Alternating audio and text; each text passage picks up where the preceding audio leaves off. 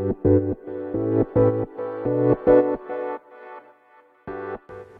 はようございます。なつきです。今日はね長文がいいかっていうことをねテーマにお話していこうと思います。この長文がいいか悪いかは別としてこのねお話をしようと思ったかというと、まあ、先日あのツイッターがね長文ツイートに対応しますっていうことをねあのイーロン・マスクがあの予告したんですけどもでなんか今までツイッターってその140文字であの発信する良さみたいなのがあったじゃないですか。なんかあの大喜利みたいに やってる人もいたりとか私ああいうね結構好きなのとかあってなんか見出したらね止まらないんだけど。とかまあ長文だったらその自分のねツイートにリプライしてそのずっとねつなげて書いていくとかっていう感じだったと思うんですよね。でまあ時々ね140文字足りないなみたいなところがあると思うんだけどもまあでもなんか実際はその短文で伝えていく良さっていうものが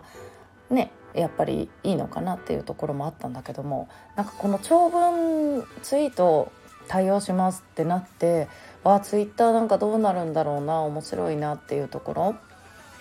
でなんか動画とかは今ショートになってきてるじゃないですか。あの YouTube もそうだしまあ TikTok が流行ってるのもインスタもねリールがねあの流行ってる。まあちょっと前にねあのバズったのとかもそうだし全部ねこうなんか短くなってきてるところになんか長文かと思ってね。なんかあの Facebook とか見てるとよくわかるんだけども結構あの長文書く人ってもうめちゃくちゃ長文書いたりするじゃないですか。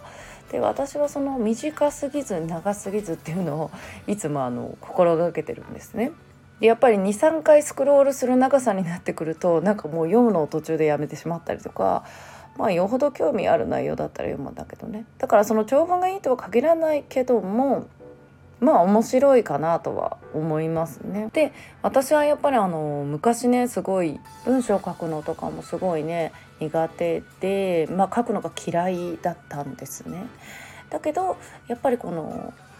日々ねこうなんか今発信するとか書籍書いていく中で結構あの長文とかね、まあ、文章を書くことが非常に多いんでそれでね、まあ、書き慣れてきて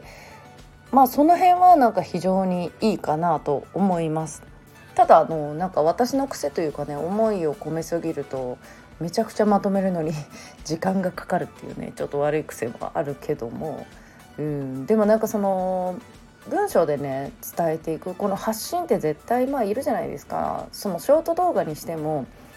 まあやっぱりね文字とかあのコメント欄にね入れたりとかまあ何かしら絶対にテキストって使うと思うんでうんやっぱりなんかそういう書く練習日々ねそういう書く練習とか語彙力上げる短文でも長文でもそのねどれだけあの伝わる文章をね書けるかっていう文字で伝えることができるかっていうことがなんかすごいね重要なのかなと思っております。ということでねこれからもじゃんじゃんね発信をしながら書くトレーニングもしながらっていう感じでねやっていけたらいいかなと思っています。ということで皆さん今日も素敵な一日をお過ごしください。またお会いしましょう。